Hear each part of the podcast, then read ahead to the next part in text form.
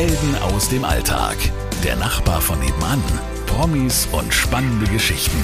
Sabrina trifft mit Sabrina Gander. Bei mir ist heute in der Sendung Martina Schöneich. Und bevor wir jetzt die komplette Geschichte erzählen, erstmal herzlich willkommen in der Sendung. Vielen Dank. Ich bedanke mich, dass ich meine Geschichte erzählen darf, denn die liegt mir sehr am Herzen. Wir reden heute über, ich glaube, das ähm, Persönlichste, was es gibt, die eigene Familiengeschichte. Und ich würde gerne mal da anfangen, wo Sie aufgewachsen sind und vielleicht beschreiben Sie erstmal, wo Sie Ihre Kindheit verbracht haben.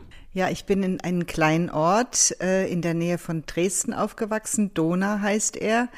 Und dort habe ich meine Kindheit verbracht und bin mit dann mit 14 Jahren nach Zwickau in eine Kreisstadt in ein altsprachliches äh, Gymnasium mit angeschlossenem Internat gegangen. Sie sind aufgewachsen in der ehemaligen DDR, das haben Sie jetzt nicht ganz so gesagt, aber das kann man sich jetzt wahrscheinlich schon denken, weil Sie haben ja die Orte genannt und wer ein bisschen geografisch geschult ist, weiß, wo Zwickau und Co. ist. Jetzt muss man Ihre Geschichte ja, finde ich, mit zwei Etappen erzählen. Einmal das, was Ihre Eltern gemacht haben und einmal das, was Sie dann später mit Ihrem Mann durchlebt haben. Das sind zwei unterschiedliche Sachen und beides hatte eigentlich das gleiche Ziel. Ihre Eltern haben kurz vor Mauerbau was sie gar nicht wussten, versucht, die DDR zu verlassen. Sie waren damals acht Jahre alt. Was ist da passiert? Meine Eltern haben mir eigentlich nichts davon erzählt. Sie haben gesagt, sie fahren in Urlaub. Und ich habe mich damals sehr gewundert. Ich war acht Jahre, dass ich nicht mit durfte, aber ich durfte bei meiner Oma und bei meiner Tante bleiben und es waren Schulferien und ich fand das eigentlich ganz in Ordnung. Äh, sie konnten mir das wirklich nicht aus Geheimhaltungsgründen erzählen, denn ein Kind mit acht Jahren kann vielleicht so eine Geschichte verraten, weil sie haben sich in den Zug gesetzt, sind nach West-Berlin gefahren, das heißt erst nach Ost-Berlin, dann sind sie nach West-Berlin und sie haben mich bewusst nicht mitgenommen, weil alle Personen und Familien, die mit Koffern äh, reisten, aus der S-Bahn entfernt wurden. Und äh, sie hatten Glück, sie hatten sich einen Blumenstrauß gekauft, nur eine kleine Tasche dabei und haben gesagt, sie fahren zum Geburtstag einer Tante nach West-Berlin. Das ist geglückt. Sie sind in West-Berlin angekommen, haben sich äh, Flugkarten in Tempelhof gekauft und sind zum Bruder meiner Mutter in den Westen, ins Sauerland geflogen. Ich wusste von der ganzen Sache gar nichts, weil für mich waren die Eltern, wie gesagt, im Urlaub und ich habe meine Ferien ganz normal verbracht. Ähm, ich habe mich nur erst gewundert, weil erst auch keine Karte ankam. Telefon gab es damals noch nicht. Und äh, das sollte aber schnell besser werden, denn nach drei Tagen oder zwei Tagen war der Mauerbau. Das heißt, meine Eltern waren äh, bei der Tante und bei dem Onkel zu Besuch, hatten alles schon geregelt. Es hätte eine Arbeit für meinen Vater gegeben, auch eine Wohnung war in Aussicht. Und dann ist meine Tante weinend ins Schlafzimmer gekommen und hat meinen Eltern gesagt, kommt bitte schnell mit zum Fernseher, es ist etwas Schreckliches passiert. Und das war, da wurde die Mauer errichtet und äh, da waren die ersten Bilder im Fernsehen zu sehen. Jetzt war natürlich guter Rat teuer. Ich war noch im Osten und mein Vater und meine Mutter hatten eigentlich vor, sie fahren erst alleine und mein Vater fährt zurück und holt mich. Das, der Weg war jetzt erstmal abgeschnitten und jetzt haben sie hin und her überlegt, was man machen könnte. Es war auch Hilfe von den Verwandten da. Es wurde äh, eruiert, ob vielleicht mit einem Krankentransport oder oder wie man das Kind nach dem Westen holen konnte. In der Zeit haben sie mir jeden Tag einen Brief geschrieben, den ich, die ich nie erhalten habe, und haben mir ein Päckchen geschickt. Und dazu muss man jetzt sagen, in der DDR war das so, bei unserer Familie, wir bekamen einmal im Jahr von unserer Westverwandtschaft ein Weihnachtspäckchen mit Schokolade und allen. Und jetzt bekam ich mitten im Sommer ein Päckchen. Und da stand natürlich nicht der Absender drauf, sondern der Absender waren meine Tante und ich war so aufgeregt und habe dann zu meiner Oma gesagt, das darf ich gar nicht auspacken, ich muss warten, bis die Eltern wiederkommen. Und da hat auch keiner, meine Oma, meine Tante wussten ja Bescheid, hat mir gesagt, die Eltern sind im Westen. Ich habe immer noch geglaubt, die sind in Thüringen. Aber man muss dazu sagen, ihre Eltern hatten von Anfang an den Plan, Sie fliehen alleine, um sie dann nachzuholen. Wie lange waren Sie denn dann in Westdeutschland, die Eltern? Äh, so lange wie ihr offizieller Urlaub ging. Das waren damals drei Wochen. Also das war eine ziemlich kurze Zeit und äh, sie wären natürlich, äh, mein Vater wäre vielleicht nach einer Woche wiedergekommen, hätte mich geholt. So war es ausgemacht, aber durch den Mauerbau ging das jetzt nicht. Und dann hat meine Oma und meine Tante leider einen, ja, ich muss sagen, nicht schönen Plan äh, verfasst und haben ein Telegramm geschickt. Und da stand drin, Martina lebensgefährlich erkrankt, bitte sofort kommen. Das war natürlich für die Eltern erstmal ein Schock, aber auch für ihre ganzen weiteren Pläne. Und meine Eltern haben sich in den nächsten Flieger gesetzt und sind nach Hause gekommen. Und dann war das für sie äh, ein schrecklicher Moment. Sie haben sich Sorgen um das Kind gemacht und sie kommen nach Hause und das Kind spielt quietschvergnügt mit ihren Freunden in den Hof und wusste gar nicht, warum die Eltern so komisch waren. Sie haben nicht mit mir gesprochen, sie sind sofort ins Haus rein und ich habe das nicht verstanden. Bis dann das alles rauskam, dass sie bei meiner Tante im Westen waren und wollten mich nachholen und es hat nicht geklappt. Aber meine Eltern haben die ganzen Jahre eigentlich nicht mehr drüber sprechen wollen. Das war für sie erledigt, das war abgeschlossen. Sie haben das der Oma und der Tante sehr, sehr übel genommen und haben in der ersten Zeit große Probleme mit ihnen gehabt, weil das war nicht schön. Das ist verständlich, aber was ich nicht verstehe, ist, warum hat äh, Oma und Tante denn diese mehr von dem kranken Kind erzählen lassen? Oder warum haben die beiden das erzählt? Also meine Erklärung ist nur so, die habe ich auch nie bekommen, dass sie Angst hatten, dass sie nicht wiederkommen, dass sie im Westen bleiben und nicht, dass sie äh, mich nicht hätten großziehen wollen. Also meine Tante hatte zum Beispiel keine Kinder, aber von meiner Oma war erst der Mann gestorben kurz vorher und äh, das war familiär scheinbar für beide eine unlösbare Aufgabe, weil sie auch schon älter waren. Und äh, ich glaube, das war die Angst, dass sie im Westen bleiben. Und darum haben sie zu diesem Mittel gegriffen, was natürlich für alle Beteiligten sehr furchtbar war. Jetzt sind Sie also, Ihre Eltern und Sie, Sie sind geblieben. Sie sind in der DDR aufgewachsen. Wann haben Sie denn das erste Mal erfahren, dass es diesen Fluchtversuch gab und dass die Eltern im Westen waren? Das wurde immer wieder mal am Rande erwähnt, aber wenn ich dann nachgefragt habe, wurde also im Prinzip nicht richtig drauf eingegangen. Mein Vater hat das immer abgetan, damit die Sache ist erledigt. Also er wollte nicht drüber sprechen. Und ich nehme an, das hat damals solche äh, Wunden gerissen, dass sie einfach das nicht mehr, äh, ja, mit mir bereden wollten. Ne? Sie sind dann irgendwann an den Punkt gekommen, dass Sie ja selbst nicht mehr bleiben wollten als junge Erwachsene. Was ist da passiert und wie alt waren Sie da? Also als Jugendliche äh, hatte ich äh, das nicht das große Problem damit. Man ist in der DDR im Prinzip ähm, so aufgewachsen, dass die öffentliche Meinung oder das, was man in der Schule sagen durfte, konträr war zu dem, was im Elternhaus gesprochen wurde. Wenn man nicht Eltern hatte, die bei der Partei waren oder die äh, überzeugte Kommunisten waren. Das war schon immer ein Widerspruch, mit dem ist man aufgewachsen. Äh, richtig konkret wurde es erst, als mein Mann sich im Institut für Obstforschung äh, in Pillnitz beworben hatte als Diplom-Gartenbauingenieur.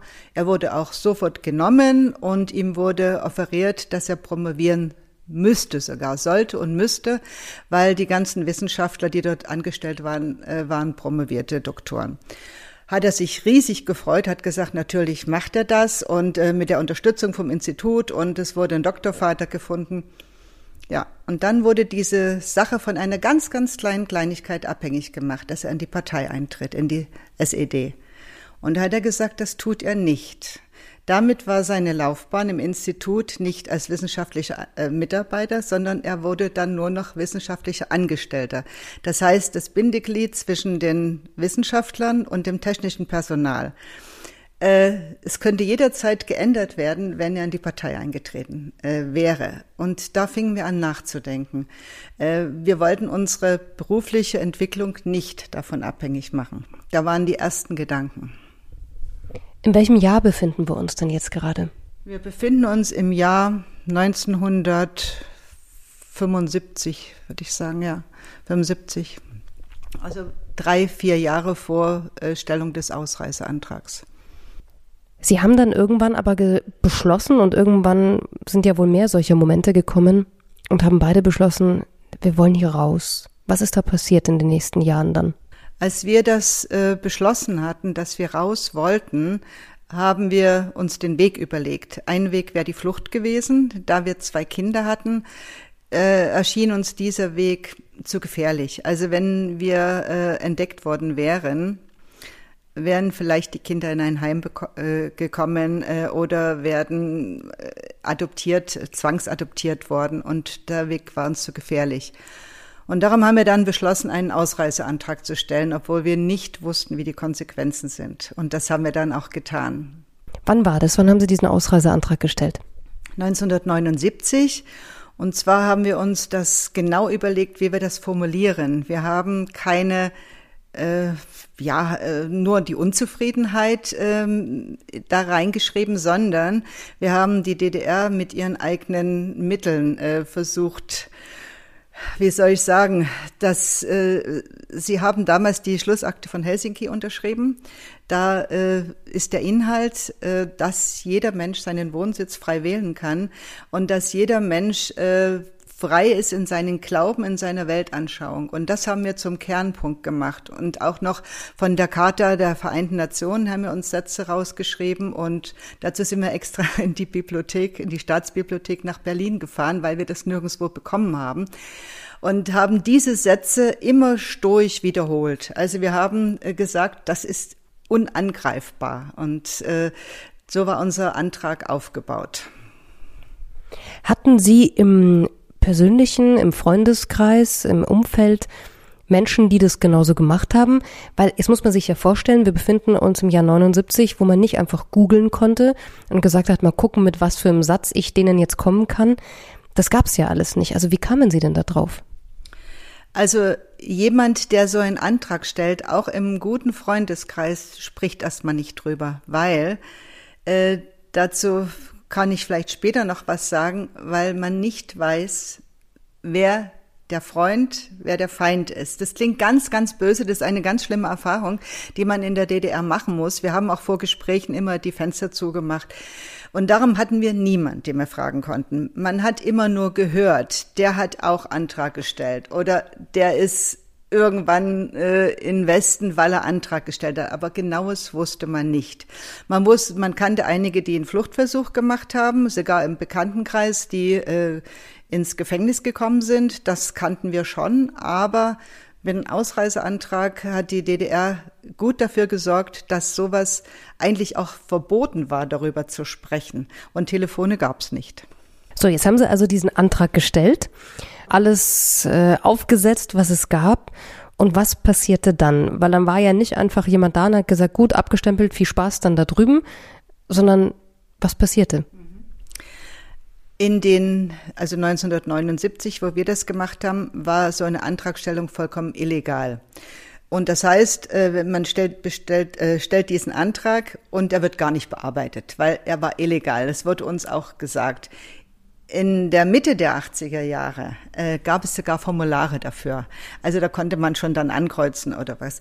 Also bei uns war das so, wir haben diesen Antrag nicht einfach an die örtlichen Behörden geschickt, sondern wir haben ganz großes Kino gemacht. Wir haben das an Erich Honecker, an Willi Stoff, an, an vier oder fünf Parteigrößen äh, in der DDR, die im Ministerrat und im Staatsrat gesessen haben. Dort haben wir das hingeschickt. Und das war am Freitag der 1. November.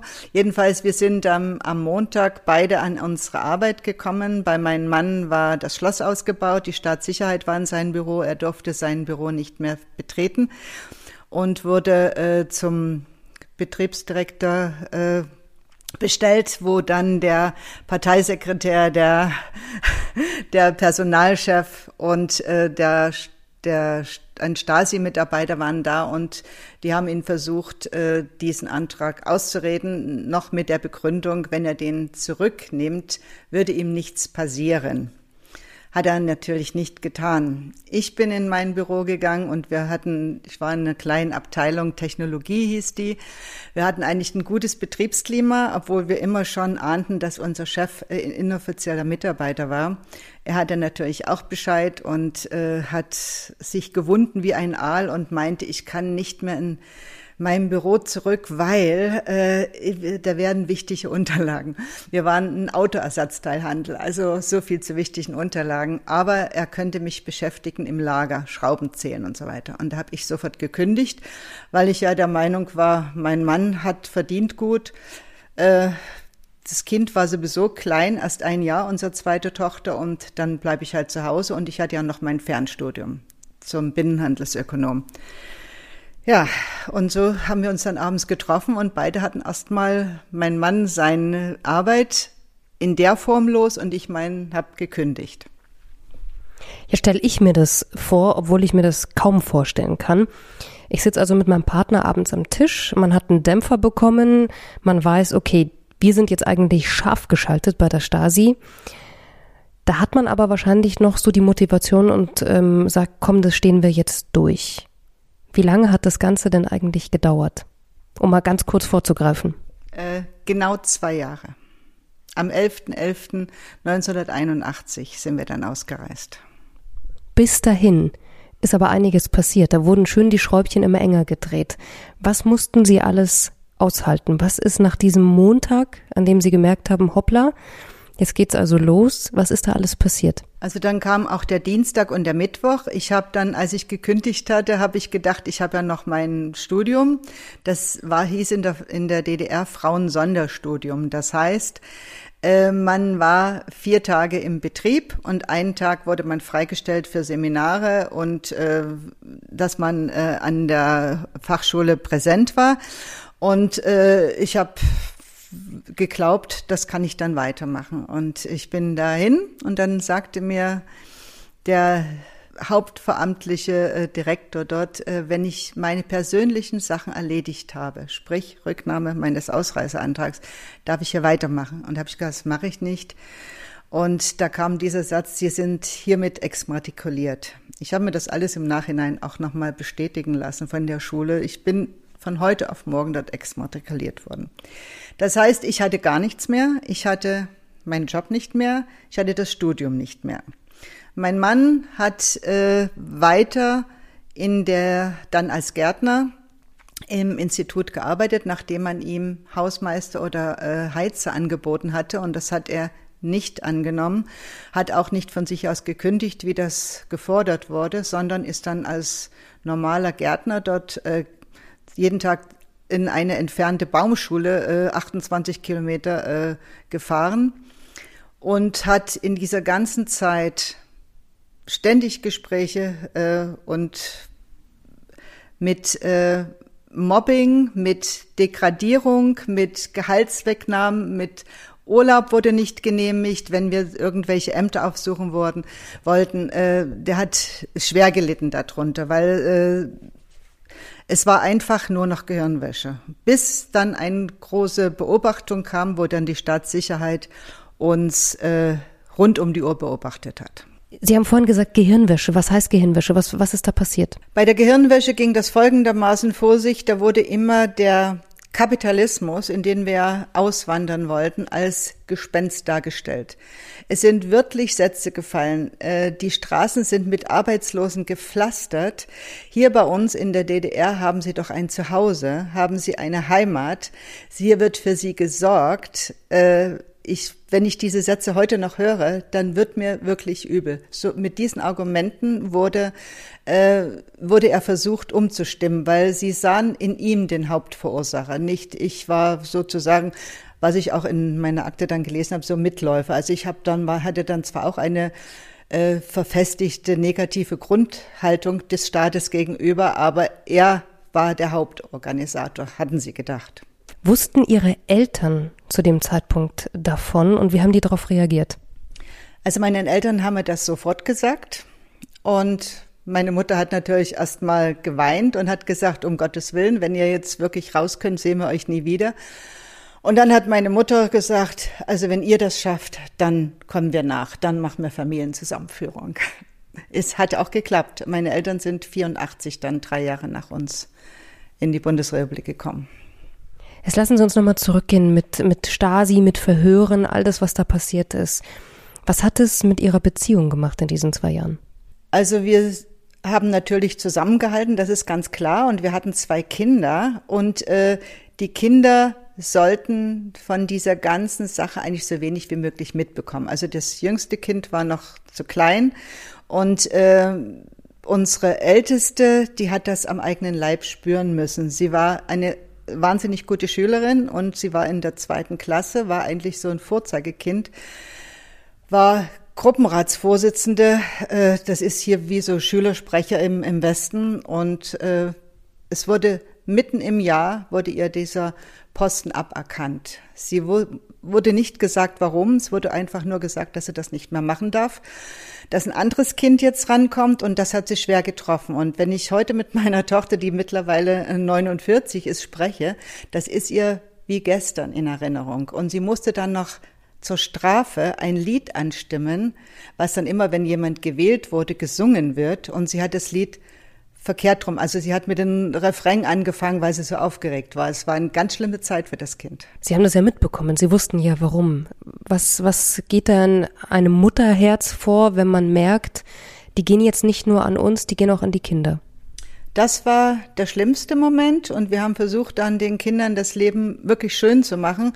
Äh, wir haben einen großen Garten gehabt, wo wir dann auch immer Kinder eingeladen haben. Es wurde dann auch ein Prüfstein, wer darf noch kommen.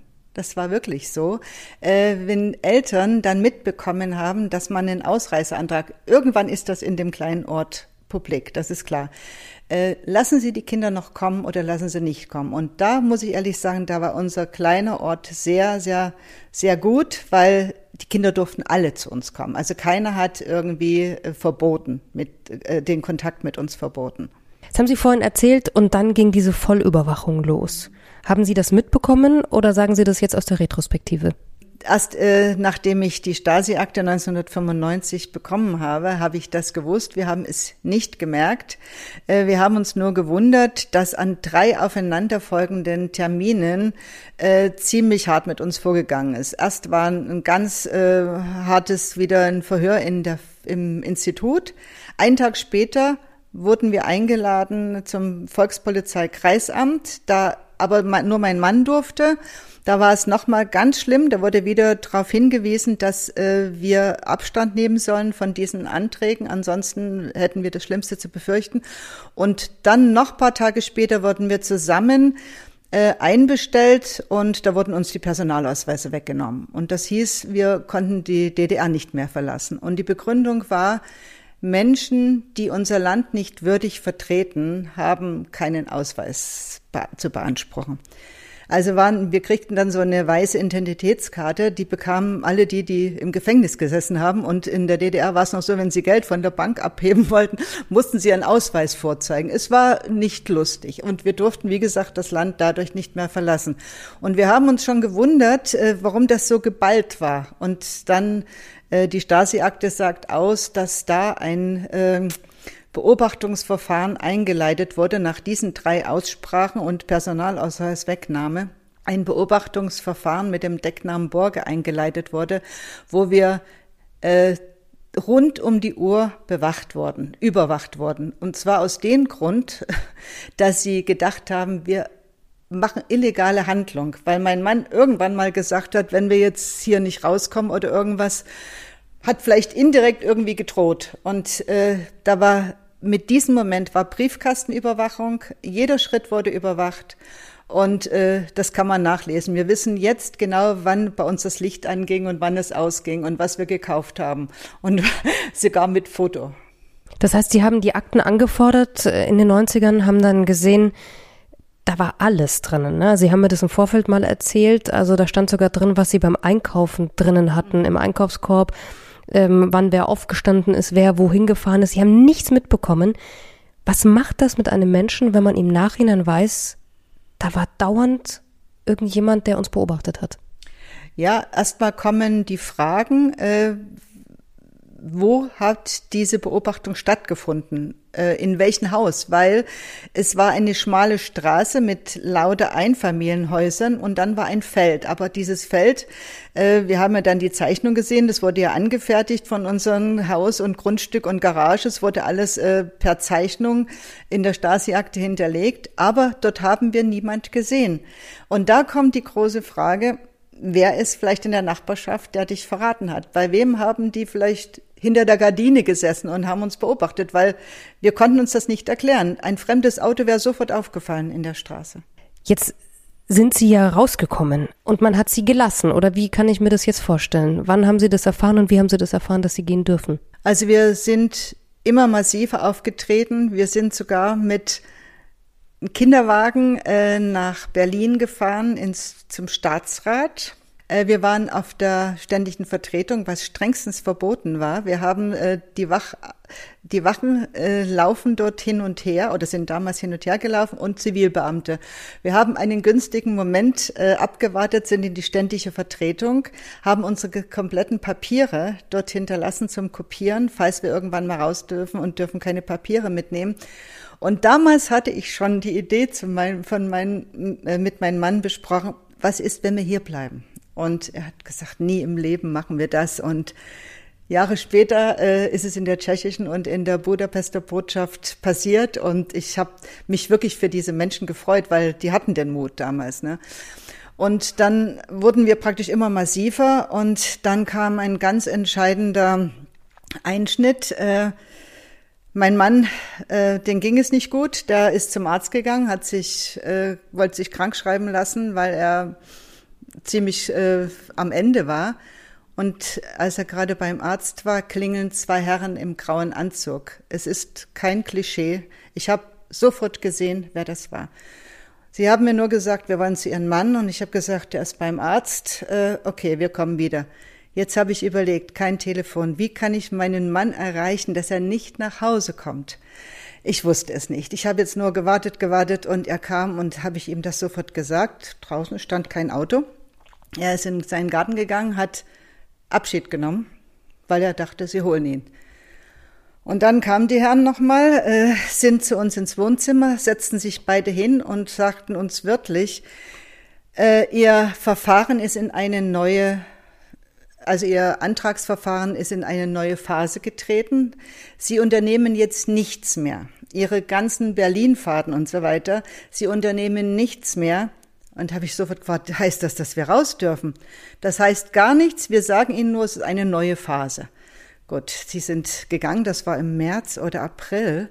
Wir uns gefreut und haben gesagt, das wird's jetzt. Es geht jetzt los und haben sechs große Koffer gekauft und haben schon angefangen zu packen. Wir hörten nichts und wieder nichts und da sind wir wieder zum Rat des Bezirkes und Rat des Kreises. Rat des Kreises sagt, neue Phase, so ein Blödsinn, wir wissen von gar nichts. Ihr Antrag ist illegal, Sie kommen hier nicht raus. Zum Rat des Bezirkes gefahren, da war es anders. Der sagt uns, ja, Ihr Antrag ist in einer neuen Phase und wenn Sie Glück haben, kommen Sie noch April, Mai raus. Ach, wunderbar. Und dann ging das Spiel mit uns los. Und dann haben sie ein brutales Spiel gespielt. Es ging weiter, es kam nichts. Wieder reingefahren. Hatte ich Mai gesagt, es kann ja Juni oder Juli werden. Auf alle Fälle dieses Jahr noch. Ich hatte alles schon eingepackt, die Koffer waren fertig. Ja, dann ging es wieder los, wieder auspacken, weil wir wussten jetzt nicht, wie es weitergeht. Und so ging das immer wieder Spielchen. Wenn Sie nochmal kommen, wurde uns dann gesagt, kriegen Sie Ihr Hausverbot. Sie stören unsere Arbeit. Uns ist gesagt worden, wir kommen, das ist eine neue Phase, wir kommen bald raus. Und so ging das weiter. Und es war dann der November und äh, ich musste dringend ins Krankenhaus. Und da haben wir beide gesagt, ich kann nicht ins Krankenhaus. Wenn ich jetzt im Krankenhaus liege, kriegt mein Mann mit den Kindern die Genehmigung. Und da ist mein Mann das erste Mal richtig ausgerastet. Das sind nach Dresden gefahren und da hat er zu dem Mitarbeiter auf dem Rat des Bezirkes gesagt, so, wenn Sie uns jetzt nicht rauslassen, meine Frau muss ins Krankenhaus, wenn der was passiert, mache ich Sie persönlich verantwortlich. Dann hat er gesagt, Sie dürfen nächste Woche ausreisen, aber Sie dürfen die DDR nie wieder betreten. Entschuldigung. Ja, und das, so war es dann. Dann äh, einen Tag vorher, am 11.11., .11., am 10. wurden wir, ange also nicht angerufen, kam von der Gemeinde ein Mitarbeiter, wir sollen auf die Polizei kommen. Ja, da sind wir hingegangen, da wurde die, uns die Staatsbürgerschaft der DDR aberkannt, da durften wir dafür 30 ähm, D-Mark bezahlen. Und dann kriegten wir die Fahrkarten in die Hand gedrückt und haben gesagt, so, und am nächsten Tag haben sie den Zug 11.25 Uhr von Dresden-Neustadt zu nehmen. Jetzt kamen die Tränen. Warum kamen die Tränen? Weil das der Moment war, wo sie frei waren oder weil das der Moment war, wo in ihnen einfach alles ausgeatmet hat? Ja, das, ähm, die Freiheit hat man in dem Moment nicht gespürt. Äh, die hat man absolut nicht gespürt. Es war die Angst bis zum letzten Augenblick, weil nach dem, was wir erlebt haben, kommen wir über die Grenze. Und der Augenblick war wirklich erst, als wir im Bebra über die Grenze das gesagt haben, so, jetzt sind wir frei. Weil äh, es kam ja noch dieser große Abschied und es ist ja nicht so, als wenn Sie hier sitzen und in Urlaub fahren, dann drücken Sie Ihre Familie und sagen und tschüss, bis in drei Wochen. Wir wussten nicht, wann wir die Eltern wiedersehen, wann wir die Oma wiedersehen, den Bruder wiedersehen. Und das war ein sehr bedrückender Abschied und es kam eigentlich nicht so die große Freude auf. Und vor allen Dingen, es war ja auch vollkommenes Neuland. Wir fangen mit Koffern an, haben ein Einfamilienhaus zurückgelassen, was übrigens die Gemeinde äh, das Vorkaufsrecht hatte, was sie uns abgenommen haben.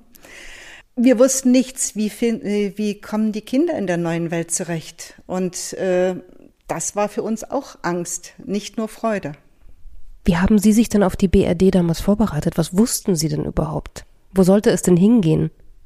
Wir wussten eigentlich gar nichts. Wir lebten in Dresden das nannte man das Tal der Ahnungslosen, weil wir dort kein Westfernsehen empfangen konnten. Also unsere Informationen hatten wir mal heimlich geschmuggelte Zeitschriften oder wenn wir, oder wenn wir in Urlaub waren in der Nähe von Berlin, da konnte man Westfernsehen sehen, so, da hatten wir eigentlich nicht viel. Und äh, da gab es in meiner Geschichte noch eine ganz wunderschöne Begegnung. Ich hatte mir, wir waren in Polen im Urlaub und da hatte ich mir eine Zeitschrift Freundin gekauft. Und da waren Adressen drin von Frauen, die auch Katzenliebhaber sind. Und wir hatten damals auch eine Katze und habe ich äh, diese Frau angeschrieben. Sie hat mir zurückgeschrieben, da ist ein ganz reger Briefverkehr entstanden. Und als wir dann wussten, wir dürfen raus, hat sie gesagt, ihr geht nicht ins Aufnahmelager äh, Gießen, ihr kommt zu uns. Wir kannten uns nur durch die Briefe. Da hat diese Familie für uns ihr Kinderzimmer geräumt. Die hatten auch zwei Kinder und hat uns dort für die ersten Wochen untergebracht. Das fanden wir unglaublich. Wo genau sind Sie dann angekommen? In Bad Hersfeld. Wir wurden von Bad Hersfeld von dieser Familie abgeholt. Da war gerade St. Martins Umzug. Die kamen mit ihren Laternen da und äh, wir kamen mit unseren zwei Kindern haben dort erstmal unser Gepäck aufgegeben, weil die, diese sechs großen Koffer, die konnte ja überhaupt keiner ähm, transportieren. Ja, und dann haben sie uns mit nach Hause genommen. Und äh, da gibt's noch so eine nette Begegnung, die hat einen Abendbrottisch gedeckt und unsere jüngste Tochter geht dorthin und sieht die Tomaten, hat sie angefasst und hat gesagt, Mama, sind die echt, ne? Weil es November war. ja. Was waren denn so die ersten Eindrücke in der BRD, ja, die Ihnen einfach ähm, geblieben sind, im Gedächtnis geblieben sind, weil das so besonders war oder anders war? Ja, zuerst waren es nur profane Dinge eigentlich. Also ich bin mit dieser Freundin dann das erste Mal zum Einkaufen und sie hat dann nur zu mir gesagt, bitte bleib nicht überall stehen und schau, das ist peinlich. Und ich habe wirklich davor gestanden. Das war ein ganz kleiner Edeka-Laden. Ich wusste gar nicht, was mir passiert. Ja, und dann habe ich eben für die Kinder äh, mal Haarspangen oder irgendetwas gekauft. Das waren wirklich profane Dinge. Und dass ich lernen musste, freitags nicht zu fragen, haben Sie noch äh, an der Metzgertheke? Also, und bei uns musste man halt fragen, Gibt's noch was? Haben Sie noch was? Und dort konnte ich einfach auch samstags morgens noch gehen und einkaufen. Das waren die ersten profanen Dinge, die wir da so mitbekommen haben. Und äh, die anderen Sachen, ähm, ja, das Leben im, im Westen, das war anders. Und äh, ich habe meine erste Erfahrung dann auch mit der Zeitung gemacht. Dann kam die Zeitschrift, also die Zeitung kam zu uns, äh, Redakteurin. Und äh, als ich dann den Artikel gelesen habe, da war so vieles anders, was überhaupt nicht stimmte. Und da wurde alles vertauscht und äh, äh altersmäßig, berufsmäßig, was wir gemacht haben. Und aber der Tenor war das schöne junge Familie aus dem Osten findet gastliche Aufnahme und das fand ich auch richtig schön, weil äh, damit wurde auch diese Familie gewürdigt, mit dem wir heute noch äh, in Kontakt sind. Ne? Wie ging es dann weiter? Also Sie haben sich ja hier ein tolles Leben aufgebaut, ein schönes Leben, ein ganz anderes Leben. Aber wie ging es weiter? Was was haben Sie dann gemacht? Was was ist aus äh, Ihnen geworden? Es ging weiter, dass äh, ich erstmal keine Arbeit bekam, äh, weil ich hatte keine abgeschlossene Berufsausbildung. Ich, wie gesagt, äh, ich habe dann äh, bei meiner Freundin, die war Objektleiterin von so einer großen Putzfirma, die hat immer diese Frauen eingeteilt. Dort bin ich dann halt mit äh, Kaufhäuser putzen gegangen. Äh, mein Mann bekam auch keine Arbeit, weil es war damals auch noch nicht so üblich, 1981, dass junge Leute äh, einfach so in Westen kommen äh, den, von den äh, Paar, was uns aufgenommen hat, äh, da haben Bekannte gesagt, prüft die, ob die echt sind. Irgendwas stimmt da nicht. Wieso sind die hier? Ne?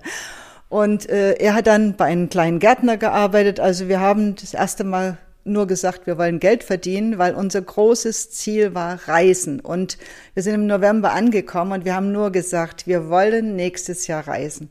Und das haben wir dann auch geschafft. Wir haben gespart von dem bisschen, was wir da verdient hatten und sind das erste Mal nach damals Jugoslawien über die Alpen. Und wo, als wir das gesehen haben, haben wir nur gedacht, das ist der Wahnsinn. Ne? Das waren unsere Ziele.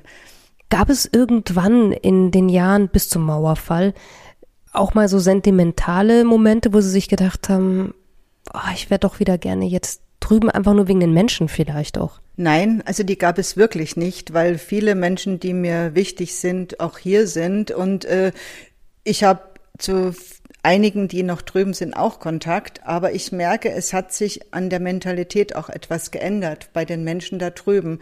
Also diese, dieser Zusammenhalt, den wir damals hatten zu DDR-Zeiten, war ja auch logisch, wir hatten einen gemeinsamen Feind und wir hatten gemeinsam dieses äh, Leben dort durchzustehen.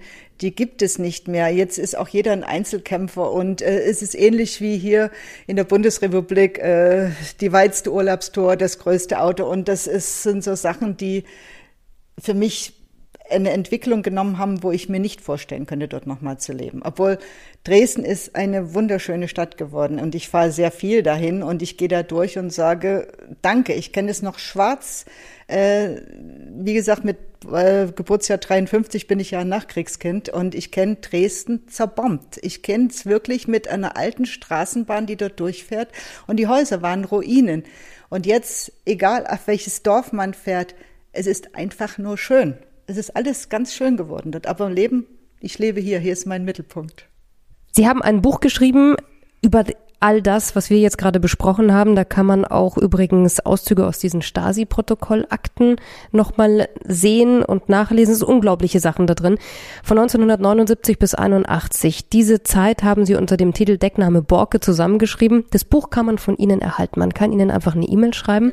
Frau Schöneich, was wünschen Sie sich denn für die nächsten Jahre oder für sich?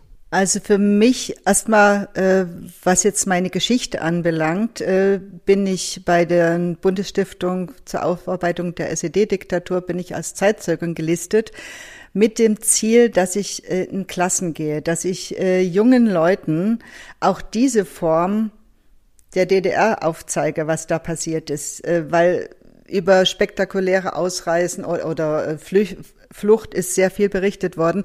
Und mein Anliegen ist es, ähm, diese Hintergrundsachen mehr äh, an die jungen Leute zu bringen, damit die auch wissen, wie das Leben in der DDR war. Da gibt es sehr viel zu berichten, auch wie die Wohnungsnot war, wie wir gelebt haben, in welchen Wohnungen. Das kann sich heute keiner mehr vorstellen. Und äh, das, denke ich mir, ist ein Anliegen. Und wenn die Pandemie jetzt vorbei ist und wieder der Präsenzunterricht ähm, in allen Schulen ist, äh, denke ich auch, dass ich äh, Möglichkeit habe, in Klassen zu gehen. Für mich wünsche ich mir, dass meine Familie gesund bleibt und dass wir noch weitere schöne Reisen machen können. Mein Mann und ich, wir haben ein Wohnmobil und sind schon ganz Europa bereist, waren bis Marokko äh, in Nordafrika, waren bis zum Nordkap und unsere nächste große Reise ist der Baikalsee und da freue ich mich riesig drauf. Aber das glaube ich. Also, man kann ihr Buch lesen, man kann sie als Klasse einbestellen und sagen, kommen Sie zu uns und erzählen Sie uns einfach von damals. Und Ihnen wünsche ich wunderschöne Reisen, alles Gute und danke, dass Sie uns heute haben Einblick geben lassen. Und danke, dass Sie uns heute einen Einblick gegeben haben in Ihre Geschichte. Ich bedanke mich auch. Recht herzlichen Dank. Helden aus dem Alltag. Der Nachbar von nebenan. Promis und spannende Geschichten. Sabrina trifft mit Sabrina Gander.